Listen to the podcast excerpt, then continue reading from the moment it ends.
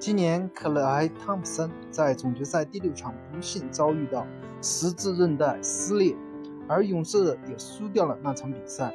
汤普森对于勇士来说非常重要，但是有很多医生以及专家建议克莱至少要休息两年。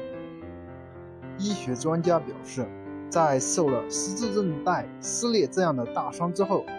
两年都处于伤病复发的危险之中。受伤后的第一年，你不可能恢复到原来的水准。我们说的是有科学和事实依据。虽然很多球迷都很失望，但这也是一个事实。难道克莱·汤普森真的两年不能打球了吗？大家要记得罗斯，罗斯真可谓被伤病害苦的一位斗士。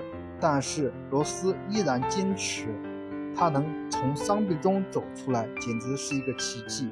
我们不希望克莱·汤普森成为下一个罗斯，但是要等两年，那汤普森还有现在的水准吗？